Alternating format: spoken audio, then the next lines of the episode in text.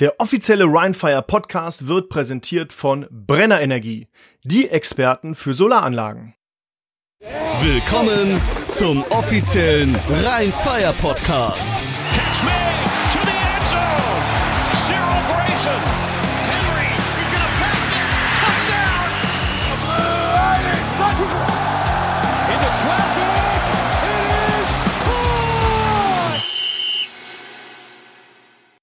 Hallo, da sind wir wieder, der offizielle Rheinfire Podcast mit eurem Host Patrick Hoch und wie immer David Wallen.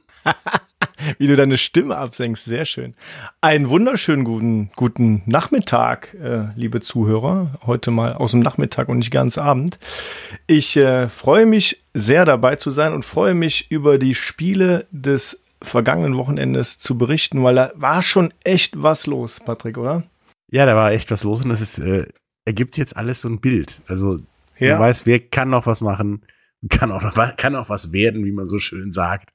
Und für wen ist das Ding einfach gelaufen und wer kann vielleicht noch ein Beinchen stellen und vielleicht noch so im Hintergrund dranrobben mit viel Glück so ungefähr. Ich, ich finde das schön, wie du sagst, wer kann noch was werden? Ja, du kannst auch noch was werden. Glaub ja, mir. ja, ja, ja.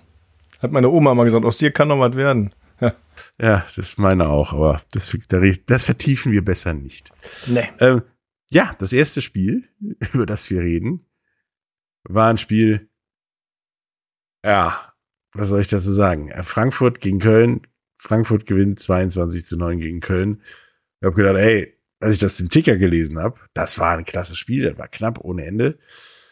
Dann habe ich mir die Statistiken durchgelesen und angeguckt, wer da so gespielt hat. Naja, das war schon so. Gegen Köln kommt der zweite Anzug zum Zug, damit der erste Anzug vielleicht bei wichtigen Spielen am Start ist, oder? Ja, so, so fühlt sich das irgendwie an. Ne? Also ähm, ich habe auch gedacht, war ein knappes Spiel, habe mir die Highlights angeguckt, habe ich gedacht, hm, okay, so richtig Highlights waren das jetzt nicht.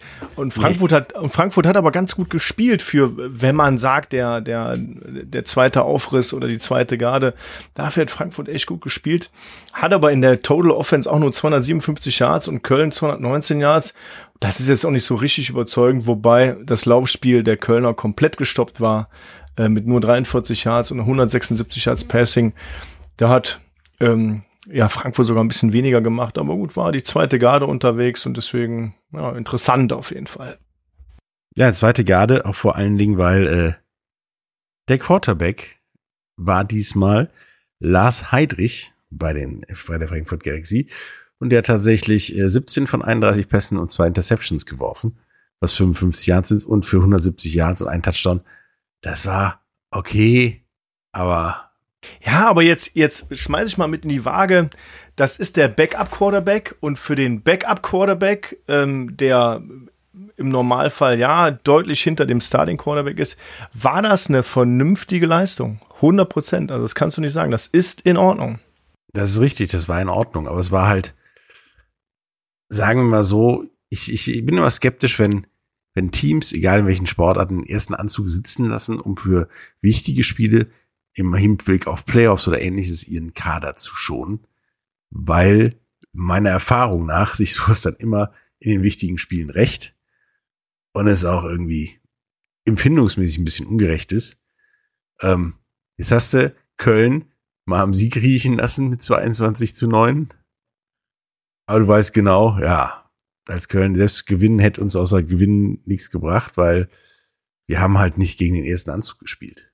Ja, aber ja, wie soll ich das sagen? Ich finde persönlich, ähm, Köln war nicht so dicht dran, wie es laut äh, äh, Scoreboard aussieht. Also das muss man, das muss man Das auch sagen. richtig. Heinrich hat ein gutes Spiel gemacht, aber hatte natürlich auch äh, tolle Unterstützung, zum Beispiel von Leon Helm im, im, ähm, im, aus dem Running Backfield. Hat mit sieben, ähm, sieben Versuchen 43 Yards gemacht. Ich meine, der Typ, jeder, jeder hat ihn gesehen beim, beim Antrag an seine jetzt Verlobte.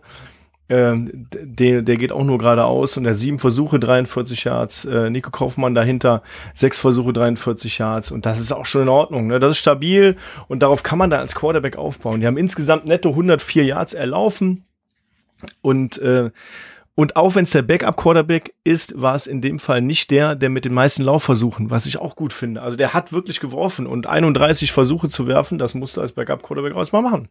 Tatsächlich ist das mittlerweile in der Liga fast eine Ausnahme, dass der Quarterback nicht unter den Top zwei Rushern pro Team ist. Mhm. Äh, das ist öfters der Fall, als uns tatsächlich als Football-Ästheten sozusagen lieb ist.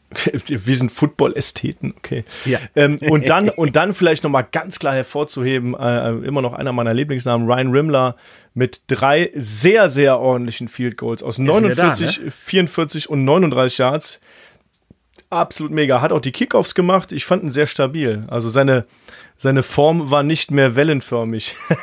Nee, das ging einfach nur bergauf. Ich meine, das sind alles keine, keine Chipshots gewesen und das Nee. war okay.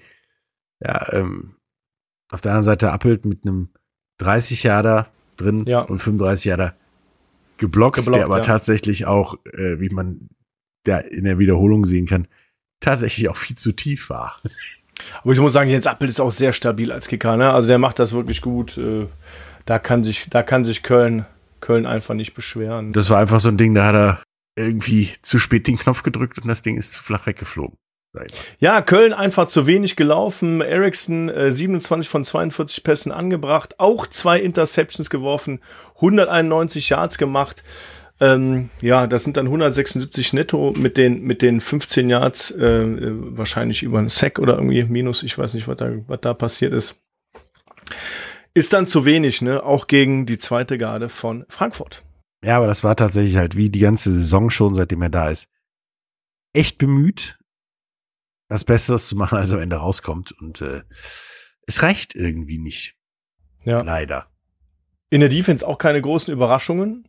Ja, wir haben zwei Sacks äh, auf Seiten der Frankfurt Galaxy für minus 15 Yards, einen von Sebastian Silva Gomez und einen von Wal Nasri. Und da kommen die ganz, äh, äh, wie soll ich das nennen, die ganz üblichen Namen in der Defense. Und da spielte man, oder hat man zumindest mit dem ersten Anzug gespielt, Silva Gomez, Gauthier, Ochantre. Ähm, und wie ich eben schon erwähnt habe, ähm, äh, der Kollege Wal Nasri mit seinem Jamarco Sack dahinter. Ja, Liggins auch, klar, ne. Das sind, die haben alle diese, diese Fünfer-Marke überschritten und ich finde Silver Gomez mit neun Tackles super gespielt, zwei Tackles for Loss, diesen einen Sack dabei, schon absolut mega. Und Jamal Liggins natürlich mit dem, mit diesem einen super Pick für 51 Yards, das ist auch großartig gewesen. Und tatsächlich haben auf Kölner Seite ja auch nur die üblichen Verdächtigen die Fünfer-Marke überschritten, nämlich Zach Blair, Warrant, ja, und Wieding Ja. ist dann auch reingerutscht. Der, Recht, der Rest äh, war unter der Fünfer-Marke. Da war Aber der, halt der, los. ich, ich finde Chad Wallrond haben wir äh, selten gesehen in letzter Zeit irgendwie. Und der, der ist mal wieder nach, nach vorne gerutscht, was ich auch gut finde mit seinen fünf Tackles. Zach Blair ist keine Überraschung, aber ich finde drei Tackles für Loss ist auch ein bisschen wenig für ihn. Ne? Sechs Tackles insgesamt ist man auch mehr gewohnt, aber es gab auch insgesamt nur 39 Tackles. Ja, irgendwie, also tatsächlich, wie wir schon gesagt haben, wenn wir uns das Spiel angucken, jetzt retrospektiv, das war weniger spannend, als das Ergebnis zu lesen. Also das Ergebnis liest sich enger als das, das, das Spiel. Das Spiel war ja, so ein Samstagmorgen Aufstehspiel, sag ich mal. Ja. Und damit äh, hat sich in der Tabelle auch nichts getan für beide, würde ich sagen. Deswegen können wir auch jetzt mal zum nächsten Spiel kommen. Wir können ja, können wir, können wir schon sagen, ähm, oder du hast ja am Anfang haben wir kurz über diesen Sound gesprochen, den du ein, einspielst. Ja, wir können sagen, für Köln gilt Folgendes.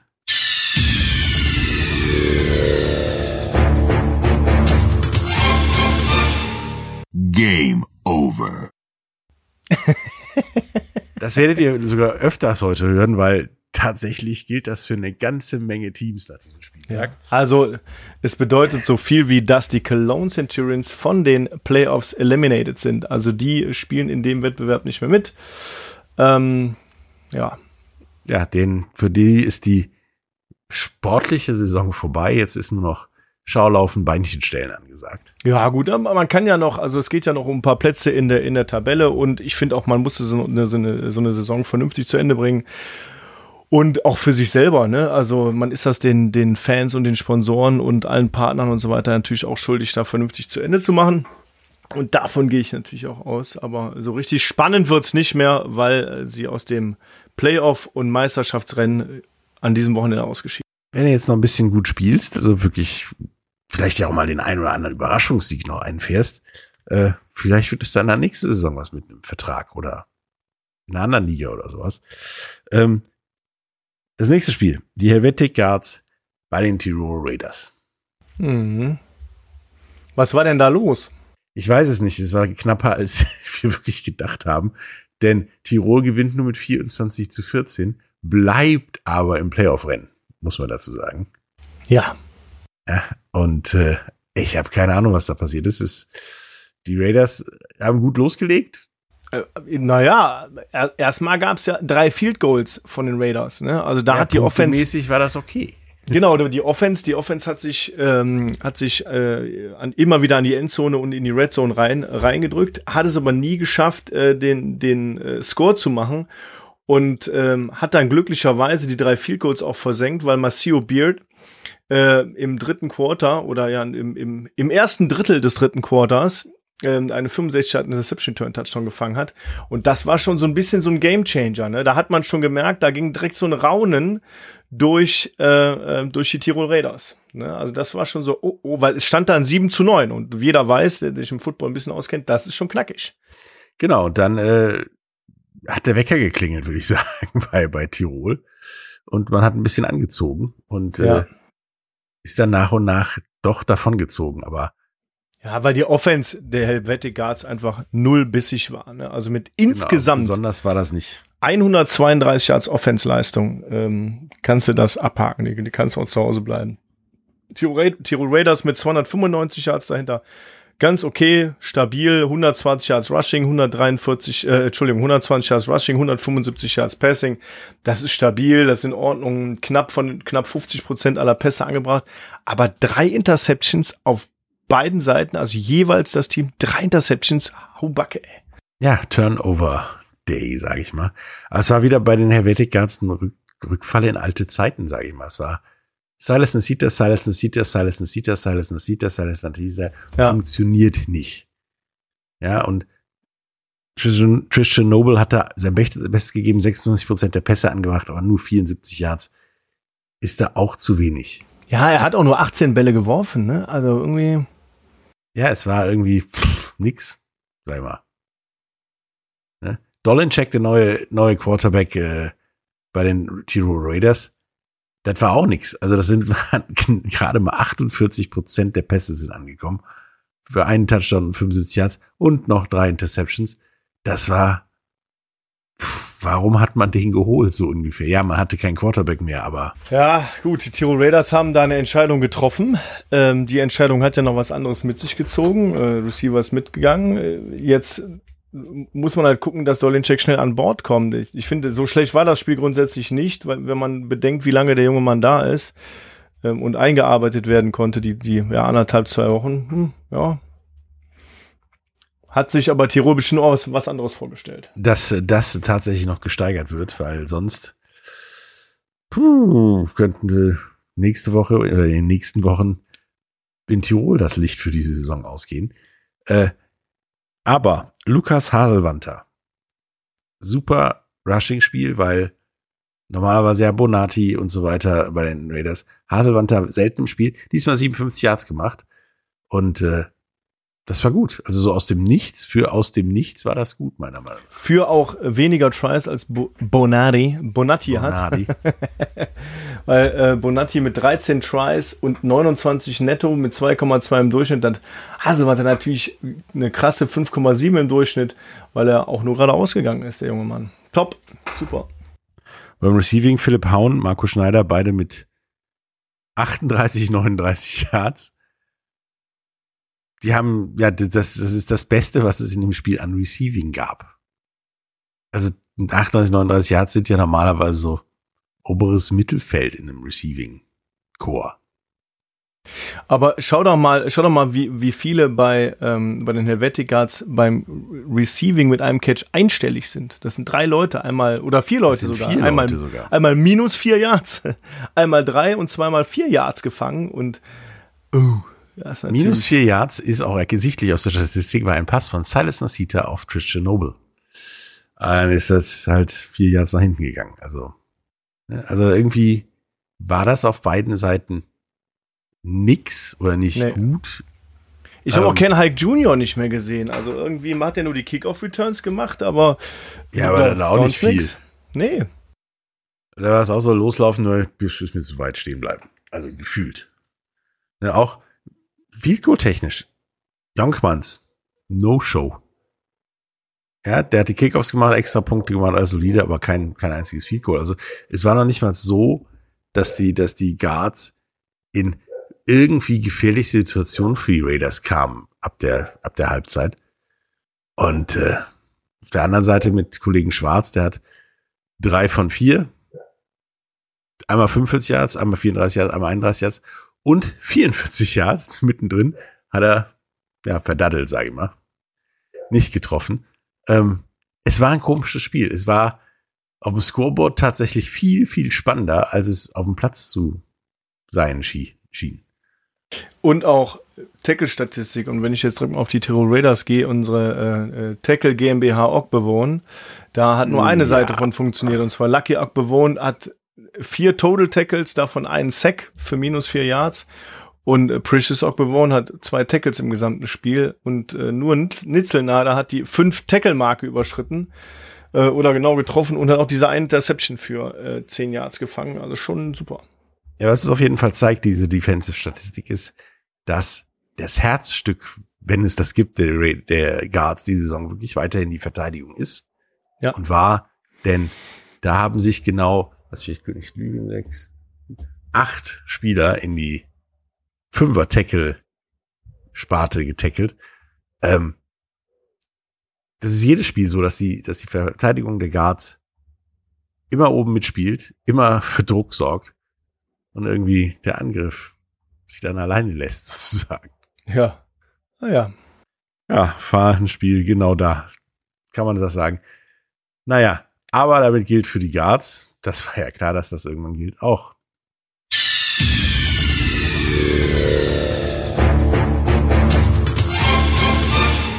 Game over. Schade, da hatte ich mir tatsächlich über die Saison ein bisschen mehr versprochen. Da war natürlich ein bisschen viel Verletzungspech und so weiter am Start, aber gucken wir mal, die Raiders sind weiter im Playoff-Rennen. auch mal sehen, wie, wie, ähm, ja, wie sehr die Raiders immer noch ein Contender sind äh, mit dem neuen Quarterback und ob der sich jetzt noch mal fängt und äh, einspielt und im nächsten Game halt. Genau, wie sie weiter, wie sie weiter rennen oder Ja. nur mitlaufen. Das nächste Spiel. Mailand gegen Barcelona. Beide Teams 2 und 7. Zwei gewonnen, sieben verloren. Genau, und da sind beide Teams auch raus Ja, aus dem Playoff-Rennen, schon früher eigentlich gewesen.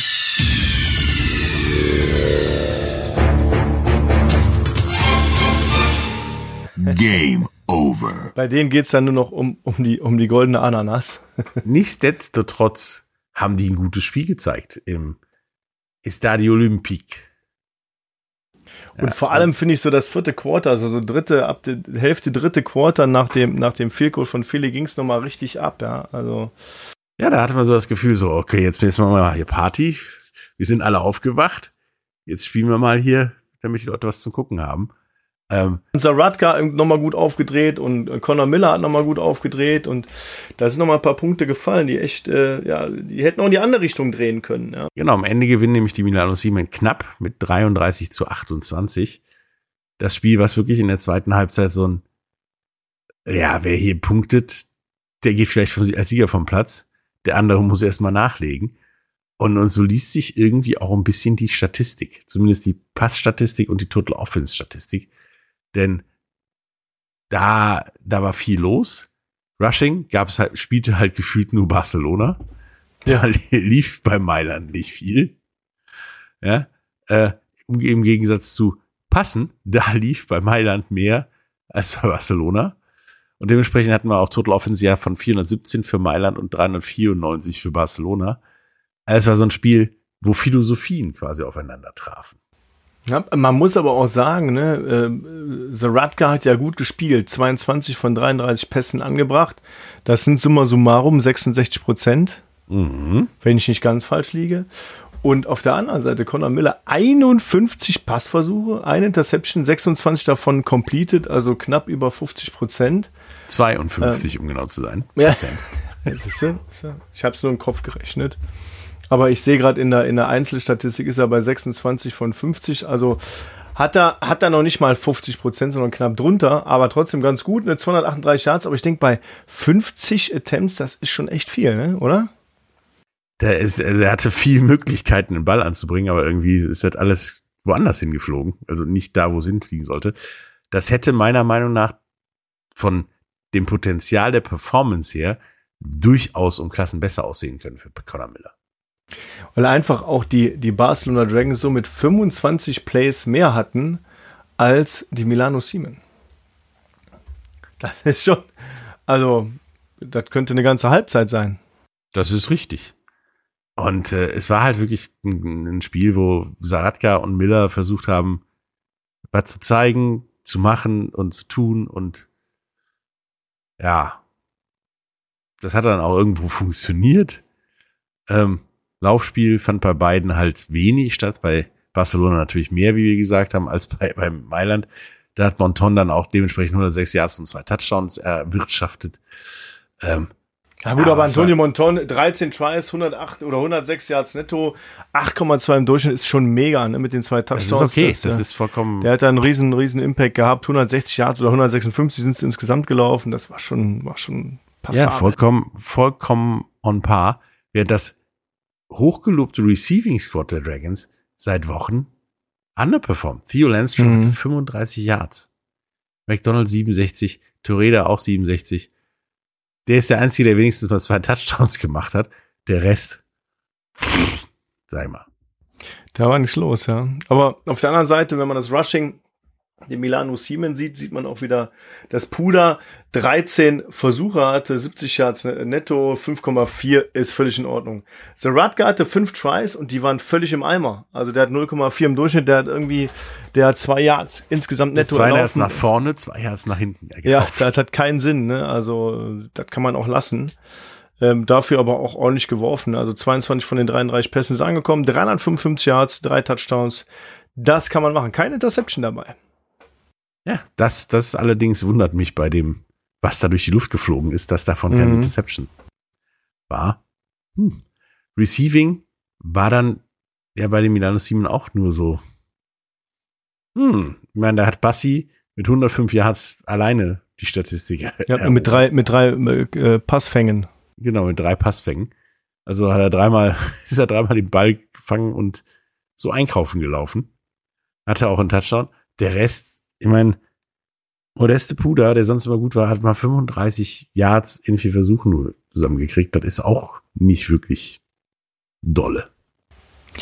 Ich habe übrigens jetzt ähm, die, die ganz klare äh, ähm, oder das ganz klare Zeichen, warum äh, Tavecchio, äh, Italian Eyes, nicht die Field Goals kickt.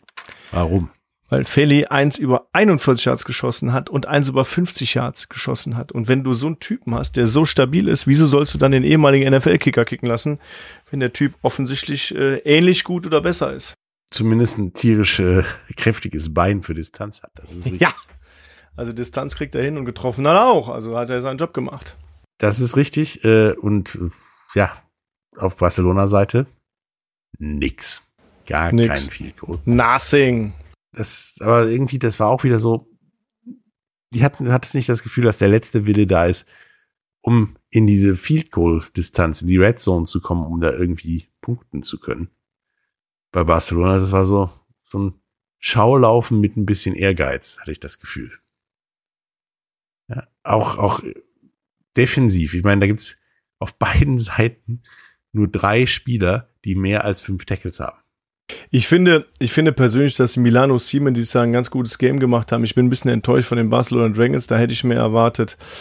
Ähm, auf Seiten der Barcelona Dragons äh, ganz klar, wer raussticht in der Defense, Luke Glenner mit seinen elf Tackles. Das ist äh, sehr starke Leistung, sehr ordentlich. Und ähm, ja, kann, ist nur äh, erwähnenswert auf jeden Fall. Ja, es ist so, jeder darf mal, wenn er will, aber machen wir trotzdem nicht. Daher auch dieses offensives Tischfeuerwerk, sag ich mal, was wir da gesehen Mhm. haben. Aber es war halt wirklich nur ein Tischfeuerwerk. Dementsprechend sind auch beide Teams raus. Aber bei beiden Teams denke ich, dass die nächste Saison auch wieder zum erweiterten Favoritenkreis zählen können. Ja, absolut. Und das ist, ähm, ich finde es schön jetzt, wie gesagt, eben schon bei, bei Mailand zu sehen. Die haben sich gut entwickelt, die haben eine gute Fanbase da, also das, das gefällt mir wirklich gut und ähm, da kann schon was draus werden. Ich bin gespannt. Ja, da weiß man Jahr. jetzt tatsächlich, wo man die, die Bausteine platzieren muss, damit es weiter aufwärts geht. Genauso wie bei Barcelona. Die dürfen nur nicht wieder den gesamten Kader verlieren. Was ich aber glaube, das passiert nicht nochmal. Das nächste Spiel. Da hat es eigentlich auch schon ein Team gegeben, was raus war. Hey, ich, ich, ich, ich würde aber sagen, hör mal, tolle Leistung, weil die Prag Lions haben zwischenzeitlich geführt. Das ist richtig. Und die haben auch, also wenn man sich das Spiel, die Zusammenfassung und so weiter anguckt, die haben sich auch wieder gegen die Niederlage gestemmt. Also sie haben wirklich viel versucht, um nicht 7 zu 40 zu verlieren. Ähm, die waren ja eh schon raus. Aber Berlin ist damit weiter im Rennen mit dem Sieg. Absolut. Ja, Berlin steht jetzt 6-3. Äh, Prag Lions 1 und 8. Ähm, und ja, man kann es auch sagen, die Berlin Thunder haben 40 zu 7 sehr deutlich im Endeffekt gegen die Prag Lions gewonnen. Äh, herausragend auf dem Receiving Squad war wirklich am Anfang wieder mal Aaron Jackson ähm, und auch Slade Jarman hat wirklich gut gespielt. Ich fand ihn immer so sehr mobil in der, in der Pocket. Also der war wirklich, wirklich toll mobil unterwegs und Berlin, kurz zum Vergleich, wirft 351 Yards Netto Passing und Prag hat genau 16 Yards Netto Ja, Passing. Taquan Fields stand viel unter Druck, war viel allein gegen die gesamte Abwehr unterwegs. Ja, Aber man hatte das Gefühl wirklich, der fightet, der will da was zeigen, der will, der Ja. stemmt sich wirklich mit zwei Beinen, zwei Armen, unserem gesamten Körper dagegen hier unterzugehen. ja. Also aber jetzt, der jetzt sage ich dir noch was. groß. 41 Plays hat äh, Prag, äh, ja, Prag gemacht Mhm. und 64 Plays haben Berlin Thunder gemacht. Total Offense für Prag 81 Yards, das bedeutet knapp zwei Yards pro Spielzug erreicht. Mhm. Und Berlin hat 64 Plays gehabt, also 7,1 im Durchschnitt, was schon echt gigantisch ist. Ja, wobei dafür der Zwischenstand äh, ein bisschen wenig war mal kurz, als Prag geführt hat, für die Menge an Yards, die man erwirtschaftet hat.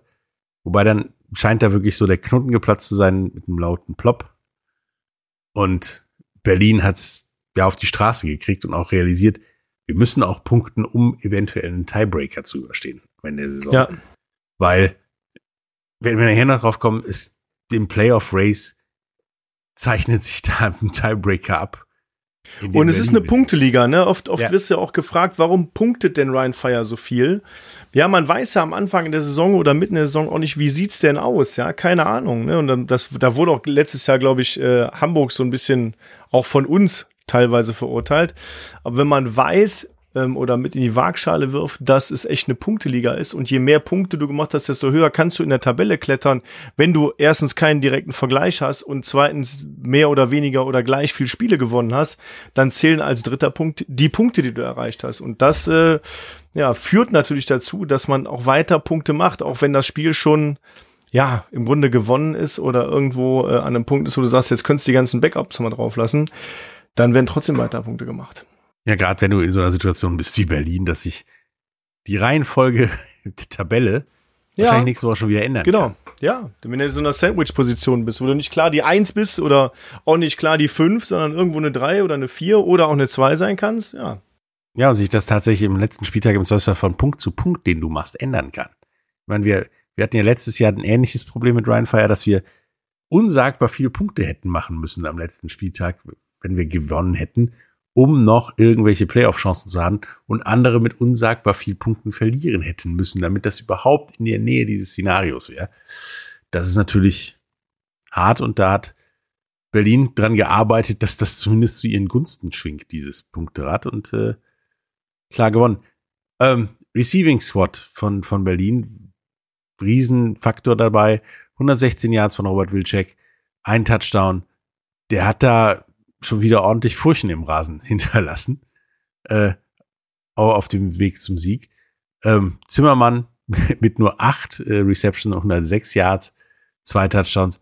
Die haben da ein Pärchen gefunden mit Jackson dazwischen, der dann immer mal wieder auftaucht, die tatsächlich die Punkte machen können. Ja. In der Defense fand ich nichts spektakulär. Nö, war auch nicht. Also Prag hat, weil die auch mehr länger auf dem Platz waren, halt massenhaft Leute, die fünf Tackles gebrochen haben. Ja. Ähm, was auch okay ist und das auch zeigt, dass sie sich dagegen gestemmt haben und nicht Berlin haben laufen lassen. Ja, und Berlin musste halt nicht viel tun. Die haben genau zwei Leute, die mehr als fünf Tackles hatten. Genau, dann Müren und Paul Seifert. Obwohl Müren natürlich mit seinem Sack und äh, noch einen weiteren Tackle-Verlust da gut aufgeräumt hat. Ich finde es auch cool, dass Rick Baunacke äh, relativ weit vorne ist. Äh, und Grüße an, an dich, mein Lieber. Wir haben äh, mal gegeneinander gespielt vor, vor Urzeiten, weil er ist eigentlich auch gar nicht so viel jünger als ich und steht immer noch im Platz. Da habe ich sehr, sehr, sehr, sehr viel Respekt vor. Was hat er anders gemacht als du? Äh, er hat Körper. Äh, nee, Rick ist auch, sagen wir es mal, vier Jahre jünger als ich, aber darüber redet man ja nicht so. Ne? Deswegen, schöne Grüße, gehen raus nach Berlin. Nein, aber Berlin hat halt da haushoch gewonnen. In dem Spiel guckst du dir an, trinkst dir ein Bierchen und vergisst es danach wieder als Publikum. Aber auch Ähm, schön, ein schönes Publikum gehabt mit 3900 Zuschauern, ist doch in Ordnung. Ne? Genau, für Prag Top. gilt halt wie, wie für ein paar andere heute schon wieder.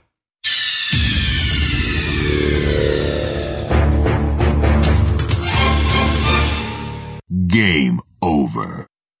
Während halt Berlin weiter im Rennen ist.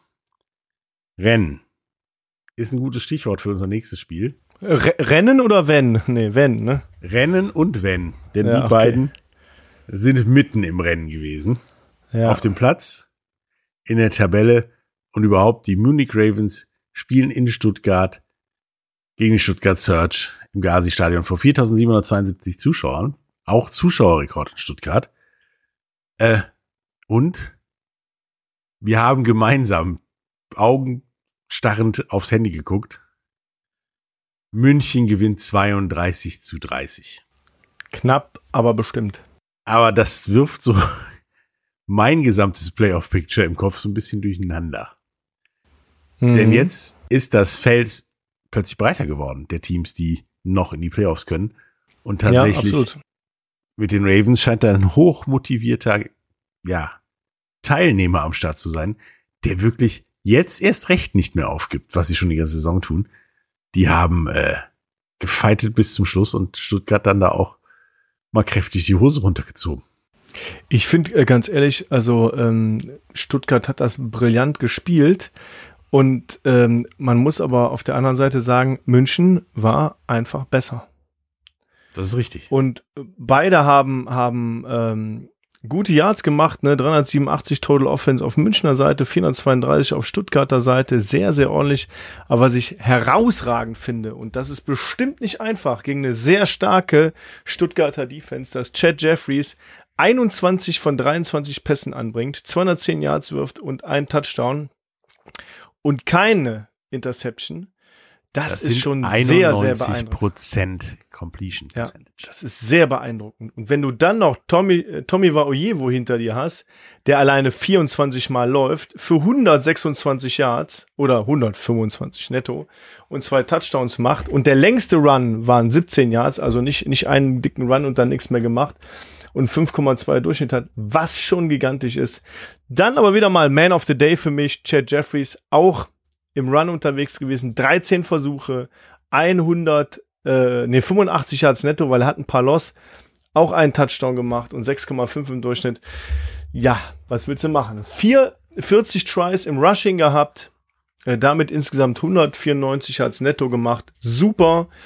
Äh, wenn du einen Durchschnitt hast von 4,8 im Gesamtrushing und ähm, 21 von 23 Pässen dann noch anbringst, das ist fast perfekt gespielt. Ja, und Chad Jeffries hat auch das gezeigt, was wir hier die ganze Zeit an, an Zach Edwards kritisieren. Entscheidung. Er hat tatsächlich nicht gezögert, mache ich das, mache ich jenes, also, also er hat die Entscheidung getroffen und die durchgezogen. Und da waren ein paar Läufe bei, wo ich sage, holla die Waldfee. Sowas sieht man durchaus selten, da bleiben ein paar Leute stehen. Receiver Squad ist gar nicht so groß. Komme ich aber gleich mal bei Stuttgart drauf zu sprechen. Und wir haben Markel Castle drin, wir haben Marvin Rutsch drin, wir haben auch Tommy Vaoyevo mit einem Catcher drin. Das heißt, ähm, der, der, das, das war schon, das war ein tolles Spiel. Konnte man auch gut, konnte man sich auch gut ansehen. Auf der anderen Seite, Stuttgart Search, ist Riley Hennessy der einzige Passer. Wieder da, erstmal. Ja, wieder da. Auch komisch, ne? Ähm, fragt man sich, Ja. warum Kenya, Kenyati nicht gespielt hat. Man weiß es nicht. nicht. Ähm, Riley Hennessy ähm, mit seinem Debüt nach, nach Verletzung ähm, 22 von 30 Pässen angebracht, war aber auch der beste und erfolgreichste Rusher dieses Teams, was wir jedes Mal bemängeln. Und Kai Hunter dahinter hätte eigentlich mehr machen müssen, hat aber auch nur sieben Tries bekommen. Äh, Riley Hennessy ist auch siebenmal gelaufen für 50 Yards, einen Touchdown. Hat natürlich tolle Zahlen mit der 7,1 dahinter. Ja, aber ich frage mich, wieso ist es, ist, hat man im, im Ru- Rushing Attack nicht mehr gemacht, wenn man mit den 19 Tries, die man gemacht hat, schon 145 Yards gemacht hat und 7,6 im Durchschnitt? Dann kann man doch noch mehr machen. Ja, vor allen Dingen, wenn du mit der, mit der Laufspielleistung schon auf, auf 30 Punkte kommst, im 32 zu 30 Spiel, wenn du da ein bisschen absteppst, kommst du auch auf 32 Pluspunkte. Ja, Coach Newman muss da irgendwie, ich weiß auch nicht, was hat er sich dabei, was hat er sich dabei gedacht? Wir wissen es nicht, es ist irgendwie in die Hose gegangen, der, Plan zumindest. Ähm, Kicking Game, Werner wieder super, 21 Yards, 43 Yards gut. Krieg wieder super, 41 Yards gut. Da, an denen liegt es bestimmt nicht, dass man am Ende verliert, weil die sind auch sehr konstant. In der Verteidigung. Ja, war das ein Spiel, das hättest du als ehemaliger Linebacker gefeiert, das Spiel, ne? Da durfte ja jeder mal richtig zulangen. Ja. Aber jetzt, jetzt mal im Ernst. Äh, ich habe gerade das falsche Ding angeklickt. Warte, ich bin wieder da. Goran Zek, Holla die Waldfee. 17 Tackles. Und wenn das nicht genug, ist dahinter Wenzelburger mit 13 Tackles. Also, das ist schon echt krass. Und wir haben eins, zwei, drei, vier, fünf, sechs, sieben, acht Leute über der fünf Tackle Grenze. Auch mein, mein, einer der schönsten Namen. Mitch Fettig ist mit dabei. Ja. Und der war heiß an dem Spieltag. Ja, ja, heiß und fettig war der, das sage ich dir. Genau. Nee, es war wirklich so. Es war ein tolles Spiel und die haben sich auf defensiver Seite ein tolles Spiel äh, geleistet. Wer mir aber auch sehr aufgefallen ist, äh, ist ein Kemby auf Seiten der Munich Ravens. Sehr stark gespielt und wirklich die Leute von sich gehalten und Gas gegeben da. Toll. Also fand ich gut. War ein tolles Spiel. War ein tolles Spiel und äh, macht mir ein bisschen Angst, weil München ist ja noch Gegner von Rheinfire. Ja, die werden anders spielen als beim ersten Spiel. Also Die werden vor wird- allen Dingen das wird- versuchen, das Ding zu 100 Prozent zu gewinnen und sicher zu gewinnen, damit sie Ja. nämlich plötzlich auch noch in die Playoffs rutschen können. Aber da Ja, und. Und, und warum auch nicht? Ne? Also wir gucken mal aufs, aufs Board und Munich steht jetzt 5 zu 4, Stuttgart 7 zu 2. Jetzt überleg mal, Stuttgart verliert noch zwei und München gewinnt zwei, dann stehen die gleich da. Ne? Also es ist wirklich ein Kopf-an-Kopf-Rennen. Es ist wirklich eng. Was man vielleicht sagen muss, es waren 4.732 Leute im Gazi-Stadion, was ich auch super cool finde. Und das Faszinierende, dazwischen stehen immer noch die Tirol Raiders. Das kann am letzten Spieltag ein knallharter Dreikampf werden. Ja. Ja, also Solange kann wir als Erster da rausgehen, ist mir alles okay. Also, nee, aber mein ähm, Herz macht das nicht mehr mit. nee, das ist da richtig spannend und äh, das kann sich da von Minute zu Minute ändern. Wir bleiben da echt am Ball und das war eins der spannendsten Spiele diese Saison. Ja. Äh, beide Teams Du kannst jetzt gar nicht den Sound abspielen, weil beide noch drin sind. Beide sind Ja. noch Contender. Blöd. Beide sind Contender. Blöd, aber beide gehören auch mit der Leistung, die sie bis jetzt gezeigt haben, durchaus in die Playoffs. Absolut. Aber kommen wir vielleicht zum nächsten Spiel, weil da gehören auch beide Teams mit ihrer in die Leistung. Playoffs. Und der eine, eine davon ist derjenige, der unter Berlin gerade gleitet, aber wahrscheinlich nächstes Spiel das Ganze wieder umdreht. Das sind nämlich die Panthers Wroclaw, äh, die zu Hause die Wiener Vikings empfangen haben. Und Mhm. das Hinspiel war ja schon Nailbiter. Ja. Da wurde Und ja hier schon wieder einen. 24 zu 21 nur gewonnen. Diesmal hat man ein bisschen weniger Gas gegeben und die Vikings gewinnen 20 zu 16. Ja, aber man muss auch sagen, ey, im vierten Quarter bei 7 Minuten 53 führen die Wroclaw Panthers mit 16 zu 7. Mhm. Ah, Drei Minuten später steht es 14 zu 16. Immer noch die Führung, ja. Und dann muss man überlegen, kann man 4 Minuten 38 nicht irgendwie runterspielen? Bitte? Nee. Offensichtlich nicht. Denn sieben Minuten, äh, eine Minute sieben Sekunden vor Schluss steht es dann 2016 durch äh, Florian Bierbaumer für äh, Wien und damit war das Spiel dann auch gegessen, weil da hast du noch ein, zwei Spielzüge gehabt, um irgendwas auf die Reihe zu kriegen. Und es, es war so schön ausgeglichen. Ne? Wir haben 18 zu 19 First Downs. 103 zu 105 Rushing. Genau, 103 zu 105 Rushing. Wir haben ähm, 205 zu 213 Passing. Wir haben insgesamte Offensive Yards 308 zu 318. Man muss ja kein Team nennen dabei. Das war schon cool irgendwie, ja. Ähm, das, so macht das Spaß. Aber auf Seiten der Wroclaw Panthers muss man sagen, 23 von 32 Pässen sind angekommen. Wiener Vikings nur, ähm, und das betone ich so, 15 von 29, weil es man nicht gewohnt. Keine Interception dabei. Ja, Vitali ist wieder da, um genau zu sein. Der macht da 224 Yards und meiner Meinung nach ist der Faktor, der die Wroclaw Panther jetzt erst recht zu einem Team to watch macht, auf der wirklich letzten Zielgeraden sozusagen. Denn äh, du musst jetzt punkten. Und der Mann ist entschlossen zu punkten.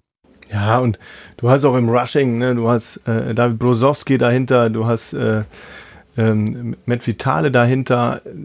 Ob das so gut ist, dass er so viel läuft, keine Ahnung, aber du hast auch Turbo Tate äh, noch in der Hinterhand, ähm, wobei der, ich glaube, der wurde einfach gut gedeckt bei dem Spiel. Ja, der hat vier Rushes gehabt, der hat zwei Catches gehabt, ja, der wurde vielleicht viel, viel gedeckt und ist ja auch clever. Auf der anderen Seite hast du ähm, Payarinen mit 15 Tries für 60 oder 59 Yards, 3,4 im Durchschnitt und Chris Helbig ja auch mit knapp über 50 Prozent aller Pässe angebracht und zwei Touchdowns. Aber es gab keine Interception und kein zumindest verlorenes Fumble in dem Spiel. Und es gab auch nur 29 Yards von der Vegan-Fabrik. Äh, die hat man auch gut, ja, einbehalten. Äh, deswegen, die beiden Teams haben genau das gemacht, um die, um das Spiel zu gewinnen am Ende, irgendwann ist so ein Spiel auch vorbei und wer dafür gewinnt. Und das es war's. war ja wirklich knapp. Es war ja wirklich knapp. Auf Seiten der Wroclaw Panthers in der Defense. Überraschung, Überraschung. Hast du dafür keinen Sound so du, du, du, du, irgendwie oder sowas? AJ Wendland. Wer mag sein? Nummer 49. AJ Wendland. 12 Tackles, ein Sack, noch ein Tackle for Loss obendrauf. Mega. Hat er gut gemacht, der Junge, wa? Ja, er scheint angekommen zu sein, ne? In Ja. Wroclaw. Schönen guten Tag, Herr Wendland. Schön, dass Sie da sind. Es hat sehr viel Spaß gemacht, Ihnen zuzusehen. Falls Sie diesen Podcast hören. Und zwar ist er, glaube ich, mit einem richtigen Knall da angekommen mittlerweile. Das, war ein Wendland-Tackle, ja. So ungefähr war das Spiel von AJ Wendland, denn Ja. äh, wenn er den tackeln konnte, dann hat's geknallt, sag ich mal. Aber auch Nuika und Piatkowski mit 11 und 9 Tackeln dahinter will ich ja nichts sagen. Ja, äh, Willie James genauso, Jakob Schritte. Äh, ihr habt alle ein gutes Game gemacht. Und Jakob Schritt hat auch den halben Sack äh, oder teilt sich ein mit Nuika. Echt cool. Jetzt guck doch mal auf die Tackle-Statistik der Wiener Vikings. Wir haben drei Leute dort, die zweistellig sind. Mhm. Und zwar Horvath, Iljetschko, Henderson, 14, 14, 12. Heidewitzka, Kapitän. Und dementsprechend Spiel, schwierig wurde es dann auch für Wroclaw weiterzukommen. Ich glaube, wenn einer von denen nur einstellig gewesen wäre, wäre Wroclaw punktemäßig auch noch weiter rangekommen. Also tatsächlich ist das auch einer der Faktoren, der Wein, Wien halt so, so stark macht, dass diese Abwehr halt immer performt. Und wenn Die Abwehr ist da. die drei da vorne nicht performen, dann die drei dahinter und so weiter. Da ist es wie ein Haifischgebiss. Wenn ein Zahn fehlt, klappt ein neuer nach. rutscht der nächste hinterher. Ne? So Ja. ist es, ja. Nee, fand ich ein tolles Spiel, ist auf jeden Fall sehenswert. Auch so ein Spiel, was man sich im Nachgang nochmal angucken kann, wenn man es nicht Mhm. gesehen hat. Ähm, und ich fand's, ich find's echt mega. Also ganz tolles Spiel, ganz tolle Teams. Und da muss ich auch sagen, das sind so richtige Contender, auf die man sich freuen kann, auch in den Playoffs. Äh, eventuell Wildcard oder eventuell direkt im Halbfinale mal sehen. Ähm, ich kann dir sagen, so mit dem aktuellen Playoff-Picture reden wir gleich auch nochmal drüber.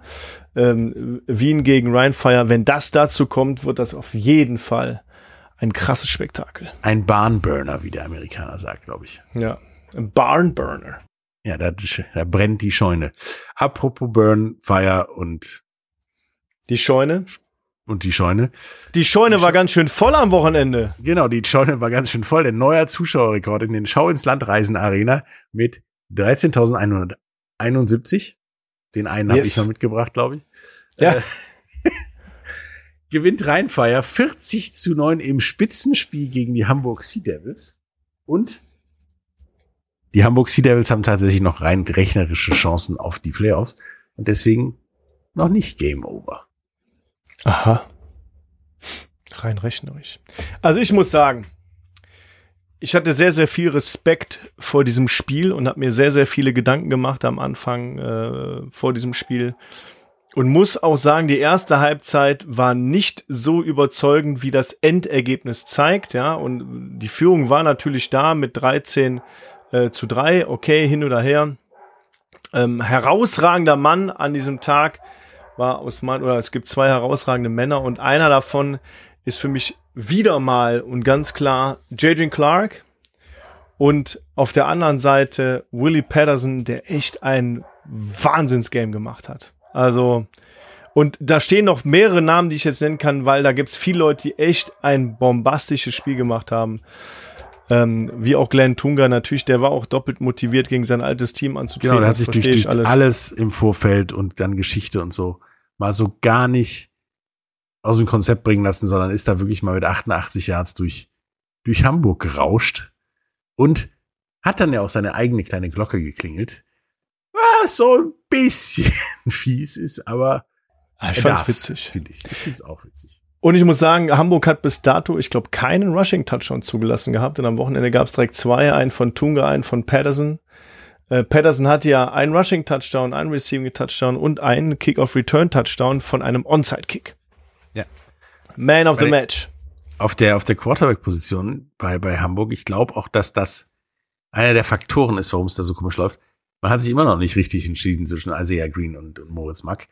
Äh, was geht da ab? Also der eine darf ran, da läuft's nicht so toll, was auch durch den Gegner bestimmt war in diesem Spiel, fand ich.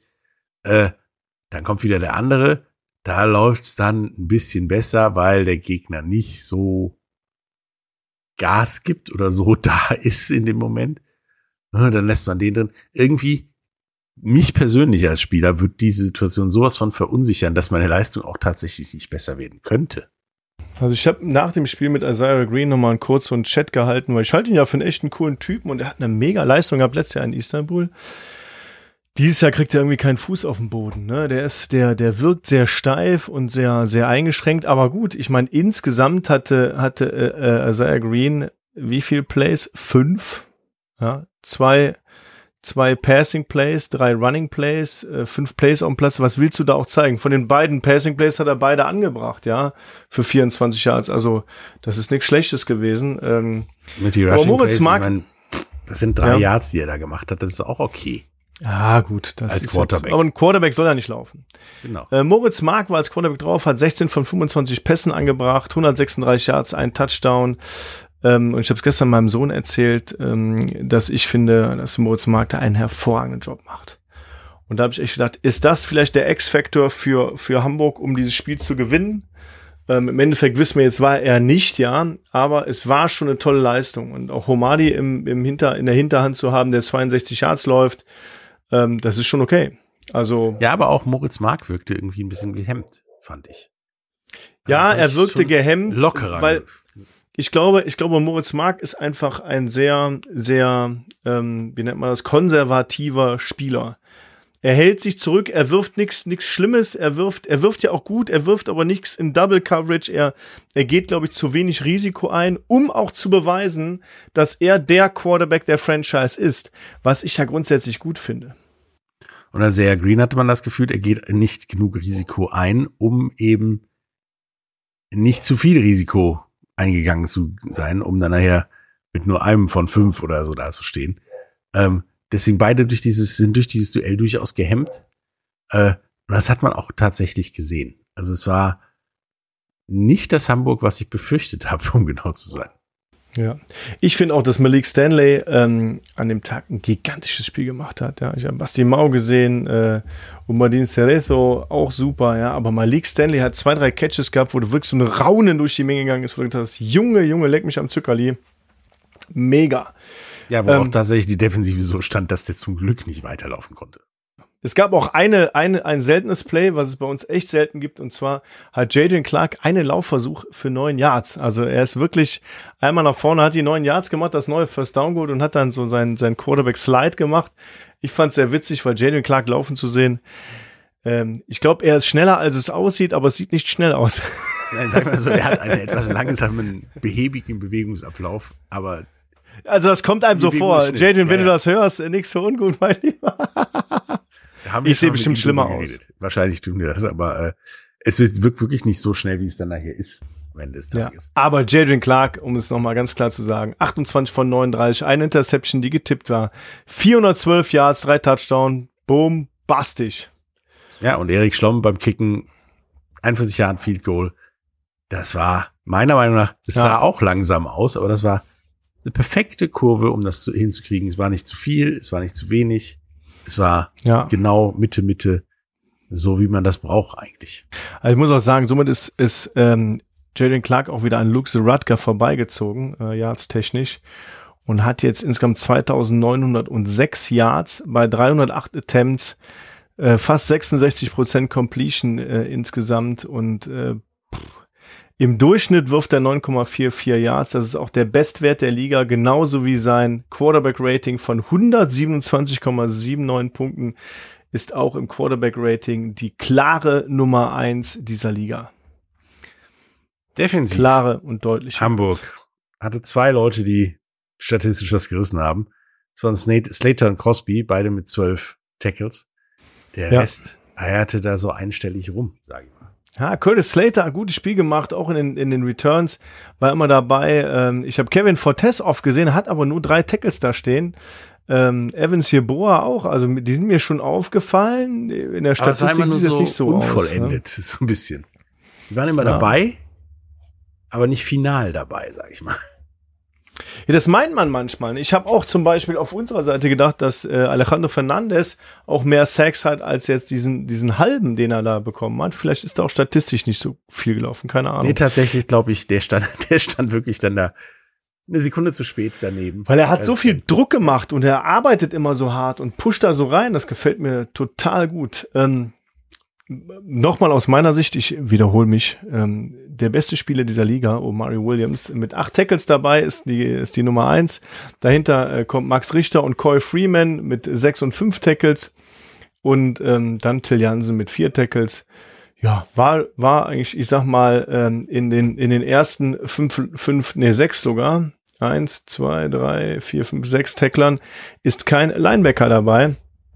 Ja, weil es auch, äh, ich sag mal, vom, vom äh, Running-Aufkommen auch eher übersichtlich war. Ja, übersichtlich ist sehr schön. Da war nix für Linebacker. Es wäre für Leute wie dich ein sehr langweiliger Tag geworden. Aber dafür gibt's einen Omari Williams, der da steht, wenn es sein muss bei tiefen Dingern. Und der hat sich auch extra eine Game Day Frisur anzugelegt. Äh, Ja, habe ich gesehen. Und ich glaube, das hat ihn, hat ihn durchaus beflügelt. So Einzellöckchen oder wie nennt man so? Ich weiß das gar nicht. Ich, ich weiß es nicht, es sah komisch aus, aber es äh, war effektiv, würde ich sagen. Kann man machen. Also wenn, also wenn, wenn du, wenn du so Football spielst wegen dieser Frisur, dann würde ich die auch tragen. Aber wie gesagt, äh, trotz der Niederlage ist Hamburg noch nicht gänzlich raus. Ist noch nicht raus. Hm. Noch nicht gänzlich, nee. Weil theoretisch ist da noch was möglich. Okay. Also, um das vielleicht nochmal zusammenfassen. Prag Lions raus. Verschere war- raus. Anthronas sind raus. Cologne Centurions sind raus. Barcelona Dragons sind raus. Milano Siemens sind raus. Helvetic Guards sind raus. Und die Paris Musketeers sind raus. Leider auch. Ja. Dementsprechend hat sich am Playoff-Picture tatsächlich nur Folgendes geändert. Nischt. Wie- Wien Doch. ist definitiv im Halbfinale. Die können nicht mehr nicht im Halbfinale sein, Aha. weil die sind nicht mehr einholbar. Und äh, Wroclaw in der Wildcard hat mit Berlin getauscht. Und das wird wahrscheinlich Ja. auch nochmal umgekehrt gehen. Aber trotzdem sind es ja einige mehr Teams noch in der Lage, dran zu kommen. Da fangen wir einfach mal mit dem Osten an. Wie gesagt, Wien ist vorne mit 9 und 0. Dahinter Berlin mit 6 und 3 und Wroclaw mit 6 und 4. So, und wegen dieser drei Niederlagen und nur noch drei Spielen kann Berlin da nicht mehr von äh, an, an Wien rankommen und ihnen den ja, Conference-Sieg streitig machen. Mhm. So, Wroclaw muss halt gewinnen, wenn Berlin verlieren muss, um dann wieder die Plätze zu tauschen und so weiter und so fort. Und dann kommt die Rechner, kommt die Rechnerei ins Spiel. Und da tatsächlich ein bisschen Vorteil Wroclaw, denn die haben 335 Punkte und Berlin nur 304. Ja, und das sind 31 Punkte, die echt einen Unterschied machen können. Ne? Also das ist so, deswegen Punkte machen, Punkte machen, Punkte machen, weil am Ende zählt genau das. Genau. Dann kommen wir zu der Central Conference, wo dann jetzt tatsächlich ein hartes Rennen bevorsteht, denn Stuttgart ist Erster mit 7 und 2. Tirol ist Zweiter mit 7 und 2. Und dann hängt da noch dran die Munich Ravens, die natürlich darauf hoffen, dass einer von den beiden noch zweimal verliert, während sie zweimal gewinnen. Oh, es ist da richtig eng. Es kann ja sogar so sein, dass am Ende die Ravens mit vier Niederlagen dastehen und Tirol und Stuttgart mit jeweils drei Niederlagen am letzten Spieltag und das Ding am letzten Spieltag nochmal komplett aus den Fugen läuft in der Central Conference. Ja, genau. Na, und Das wahrscheinlich. Stuttgart und Tirol gerade noch um die Playoff, ich meine, sichere Wildcard-Teilnahme bislang gewesen, um diese Teilnahme ja bangen müssen. Da wird's echt noch interessant und äh, es fällt mir schwer zu sagen, ich danke den Munich Ravens, dass es so spannend ist. Ja, ich, ich finde aber auch, äh, man muss auch mal klar sagen, wenn Frankfurt Galaxy in der Central Conference spielen würde, wären die eine klare Nummer eins. Das ist richtig. Nochmal, nochmal wiederholen, dass die Frankfurt Galaxy immer nur erst ein Spiel verloren haben und mit 8 und 1 ein ganz klarer und, und deutlicher Folger von uns sind. Ja, und das kann ja sein, dass es wirklich am allerletzten Spieltag ähm, ähm, wirklich zum Showdown kommen kann. Ja, dass wenn beide nur eine Niederlage haben oder es auch so bleibt und die Niederlage um den, um den Seed entscheidet zum Beispiel, dass es echt um was geht. Ne? Und Hamburg kann tatsächlich noch mit einem Komplettbankrotterklärung von Frankfurt ja irgendwie in die Playoff rutschen. Aber es ist halt wirklich nur theoretisch, die sind noch nicht ganz eliminated. Okay. Deswegen, es bleibt spannend und äh, ich habe ja die Befürchtung, dass wir da am letzten Spieltag mit medizinischer Betreuung nach Frankfurt fahren müssen. Ja. Weil das äh, ein enges Ding wird. Yes. So ist es. Ja, nächste Woche steht an, die zwölfte. Der, wir befinden uns kurz vor der Ziellinie, sagen wir es mal so. Ja, es ist wirklich so. Ja? Also wir, wir rutschen in Richtung ähm, Ende der Saison immer weiter. Genau. Da gab's ja diesen, diesen Spieltausch. Feschewa in Prag ist jetzt Prag in Feschewa. Da tippe ich 25 zu 10 für Prag. 25 zu 10 für Prag. Uh. Ja, ich tippe ein 18 zu 9. Ha! Für Prag. Für Prag. Ja. Glaubst du, dass die nicht die Schwäche des Gegners ausnutzen für ein paar Punkte? Hm, mal gucken. Das wichtigste Spiel dieses Spiel, dieses Spieltags, Berlin in Wroclaw, habe ich Mhm. tatsächlich, damit es spannend bleibt, auf einen Sieg für Wroclaw getippt mit 30 zu 27. Boah, das wird ein knackiges Spiel. Ich sag 31 zu 24 Punkte für die Panthers. 31 zu 24, also auch ein knappes Dingchen. Ja, ein Score. Ja. Dann zum letztjährigen Knallerduell. Jetzt, wir müssen mal sehen, was es ist. Tirol in Wien. Mhm. 25 zu 32 für Wien. Uh, so knapp. Ja, ich glaube irgendwie schon, die sind extra motiviert und so weiter und so fort. Ich sag 10 zu 28 für Wien.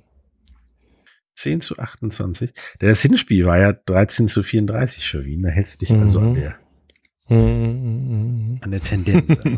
An der, an der Tendency. Und jetzt kommen wir zu einem Team, was, glaube ich, so richtig den Mega-Hals hat. Stuttgart fährt nach Barcelona. Und das wird kein Urlaubstrip. Die kommen dahin, um Barcelona dem Erdboden gleich zu machen und gewinnen 24, äh, 74, nee, 42 zu 7, so. Ich habe 50 zu 6 für Stuttgart gewettet. Ja. Tut mir leid, Dragons, aber das, Das wird nix. die sind sauer. Die sind richtig sauer. Game glaub ich. over. Dann Mailand fährt nach Frankfurt. Mhm. Da war ja das Hinspiel 33 zu 40 für Frankfurt. Das war ein knappes Ding, sag ich mal. Das Spiel wird jetzt auch knapp, und zwar 32 zu 30 für Frankfurt. Ob das so knapp wird? Ich sag 35, 23 für Frankfurt, wenn Jacob Sullivan spielt. Soll ich dir jetzt noch eine extra Wette geben? Ja, genau. Nur wenn Jacob Sullivan auch spielt. Also wie war das jetzt? 35 zu 23 für Frankfurt. Wenn Ja. Jacob Sullivan spielt. Okay. Schauen wir Wenn mal, Heiderich das spielt, wird es schwieriger. Das kann gut sein. So, und ich glaube ja, dass Paris die Glocke endgültig zum Schweigen bringt und äh, Hamburg mit 34-17 nach Hause schickt. Meinst du einen Todesstoß vor, vor Ja, so jetzt- da? Ja. Jetzt gibt's mal so mal richtig das Statement so, das war irgendwie alles Kappes, was wir gemacht haben. Wir zeigen Ja. jetzt, was wir wirklich können und warnen, warnen euch von nächstem Jahr so ungefähr. ja. Wie, wie heißt der Quarterback von Paris nochmal? Äh, Zach Edwards, genau. Zach Edwards und dieser tolle Receiver, wie heißt der nochmal? ähm, Kyle Sour, Sweet, irgendwie sowas. Kyle, Sweet und Sauer, genau. Also, die Kombination Edwards und Sweet wird den, die Hamburger Glocke zum Schweigen bringen, hoffentlich. Und ich sage auch, es wird ein 35 zu 17 für die Paris Musketeers. Apropos Glocke. Ich fand ja dein abschließendes Läuten am Sonntag äh, Ja. sehr schön. Fand aber tatsächlich, und ich habe das Video mittlerweile, glaube ich, ein Dutzend Mal gesehen, Ey, das super, Läuten ne? von Bernie noch viel krasser und fand Ja. die Reaktion Ja. der Hamburger so richtig angepisst. Ich fand das sehr witzig, aber ich muss auch sagen, und liebe Hamburger, die uns jetzt gerade hören, äh, egal aus welcher Seite, ich finde, sowas muss man auch mal nehmen können. Ja? Und wenn das Maskottchen rüberkommt und einfach mal die Glocke läutet nach dem Touchdown von Willie Patterson, dann darf man auch nicht sauer sein. Das ist lustig. Ähm, wir gehen mit dieser Glocke ja einigermaßen respektvoll um. Aber wenn man so ein Ding bei uns ins Stadion stellt, muss man auch davon ausgehen, dass mal irgendjemand da klingelt. Und wenn er groß und gelb ist und da dran. Und wenn die Hamburger nicht, nicht so viel Chance hatten, hatten, daran zu klingeln, haben wir halt mal geklingelt. Genau, dann darf der das. Bimmeln wird zwar jetzt nicht, aber wie spielen wir denn am Wochenende in München? Ach ja, stimmt, wir spielen ja auch. Hm. Mhm. Und das erste Spiel war ja knapper, als das Ergebnis zulässt mit 39 zu 25. Und da München ja jetzt so richtig, richtig. Also München, München hat. ist, ist heiß wie Frittenfett und ähm, wir müssen den Jungs da die Lederhosen ausziehen. Jetzt kommen die ganzen platten Oh Sprüche, Gott. ich weiß. Oh Gott, oh Gott, oh Gott. Ähm, ja, aber wie soll ich denn tippen? Also im Endeffekt äh, geht das Spiel in vier Tagen los. Und Ryan Fire wird ähm, den zehnten Sieg im zehnten Spiel holen und mit einem vernünftigen 28 zu 21 die Munich Ravens schlagen. Nee, ich sage 25 zu 8, 35 zu 28 so. Wir glauben beide daran, äh, dass leider Gottes wahrscheinlich München danach keine Playoff-Chancen mehr hat. Ja. Und dann wir denen auch das Game Over präsentieren müssen. Ja. Aber äh, der Start war halt ein bisschen Das war halt nix. schwach. Ja, die haben schon gut gemausert. Als neues Team da reinzukommen, wissen wir selber, ist nicht einfach. Ähm, ich ich finde, die haben da einen, einen äh, absolut guten Job gemacht und freue mich auch, wie das läuft. Genau, Das die haben ebenso cool, wie, ähm. wie, wie, wie, wie Mailand das Statement dargelassen. Wir sind neu, wir wissen jetzt, wie es geht und wir sind gekommen, nicht nur um zu bleiben, sondern auch um oben anzugreifen. Aber tatsächlich, äh, wenn man das so sieht, ist diese Liga gar nicht so zweigeteilt, wie viele sagen. Das gibt's Wien und Rheinfire und dann nix. Sondern es gibt halt oben, es gibt ein breites Mittelfeld und dann unten zwei, so ungefähr. Und dieses breite Mittelfeld ist aber sehr motiviert, da oben reinzukommen. Und ich denke, solange das immer eine so große Prozentzahl von motivierten Teams aus dem Mittelfeld kommen, die oben dran kommen, desto interessanter wird die Liga. Yes. Gut. Und damit die Liga interessant auch bleibt und wir genug Spieler haben, brauchen wir natürlich auch Nachwuchs. Und deswegen, aus dem Grund, weil ich ähm, ja selber auch lange bei den Düsseldorf Panthern gespielt habe, möchte ich auf das Finale der deutschen Jugendmeisterschaft der GFL Juniors hinweisen. Und zwar spielen dort die Düsseldorf Panther gegen die Berlin Adler am 27.08.2023. Und zwar in Düsseldorf in Benrath im Stadion. Und jeder, der nicht ähm, mit nach Wiel in die Schweiz reist, um Rheinfall zu unterstützen, hat an dem Tag die Möglichkeit, die Düsseldorf Panther U19 oder auch, wer möchte, die Berlin Adler zu unterstützen, ähm, beim Junior Bowl. Das ist definitiv die Zukunft und ich habe die Panther dieses Jahr schon ein paar Mal spielen sehen und ähm, wer im Stadion war vor vier Wochen hat die Panther oder drei Wochen hat die Panther auch bei ihrem Showcase gesehen bei uns ähm, in der Schauenslandreisen Arena. Ich kann nur empfehlen, euch das Spiel anzugucken. Es wird ein riesen Football-Spektakel und die, ja, die Stars von morgen, vielleicht auch einer von den Jungs, die nächstes Jahr bereits bei Ryan Fire spielen. Wer weiß. Äh, wer weiß das schon? Von den Adlern oder von den Panthern könnt ihr euch da angucken. Also 27.08.2023 im Stadion in Benrath. Ähm, die Kickoff-Zeit weiß ich gar nicht, werde ich aber beim nächsten Podcast einmal mitteilen. Ich werde, ich würde so von 15 Uhr ausgehen, mal so ungefähr. Gehe ich mal auch.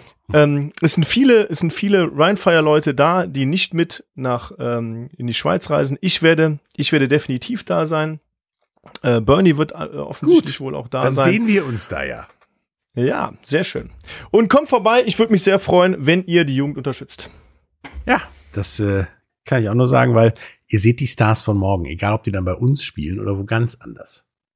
Genau. Wenn die sich vornehmen, was professioneller, was besser zu spielen, werden die versuchen, irgendwie in die Liga zu kommen. Und ich sag mal so, es ist ja genug Platz für gute Spieler. Yes. Hat mich sehr gefreut diesmal wieder. Und Mich äh, auch. wir gucken uns mal an, was dieses Wochenende passiert. Bis äh, Ich bin sehr gespannt. nächste Woche. Tschüss. Vielen Dank fürs Zuhören. Folgt uns auf allen Kanälen, unterstützt uns weiterhin, kommt ins Stadion.